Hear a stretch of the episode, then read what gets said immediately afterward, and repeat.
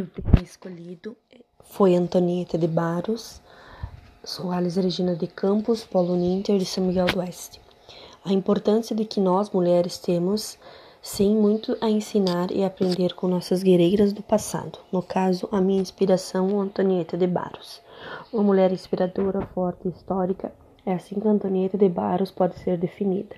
Mesmo pouco conhecida e quase inexistente nos livros de história, foi uma jornalista, professora e política de Florianópolis.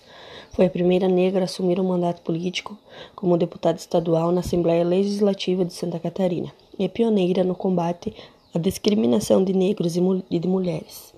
Filha de escrava, nasceu em 1901 e morreu em 1952, com apenas 50 anos de idade.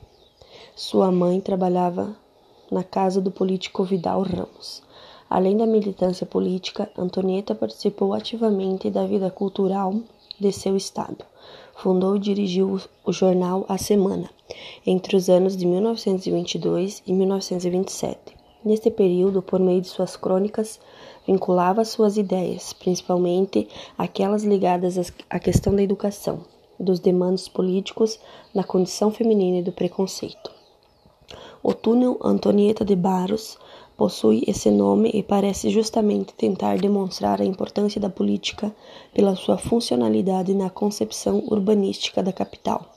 O local é a parte do projeto de, con de concessão na região metropolitana de Florianópolis, implantada em 1967 até 1979. O sistema viário é estrutura urbana da costa leste. Foram o foco do projeto responsável por tirar do papel a ligação do sul e leste com as pontes Colombo Sales e Pedro Ivo Campos. A memória de Antonieta de Barros já está preservada através do nome dado ao túnel. Atenciosamente agradeço a cada ouvinte que interagiu comigo em meu podcast.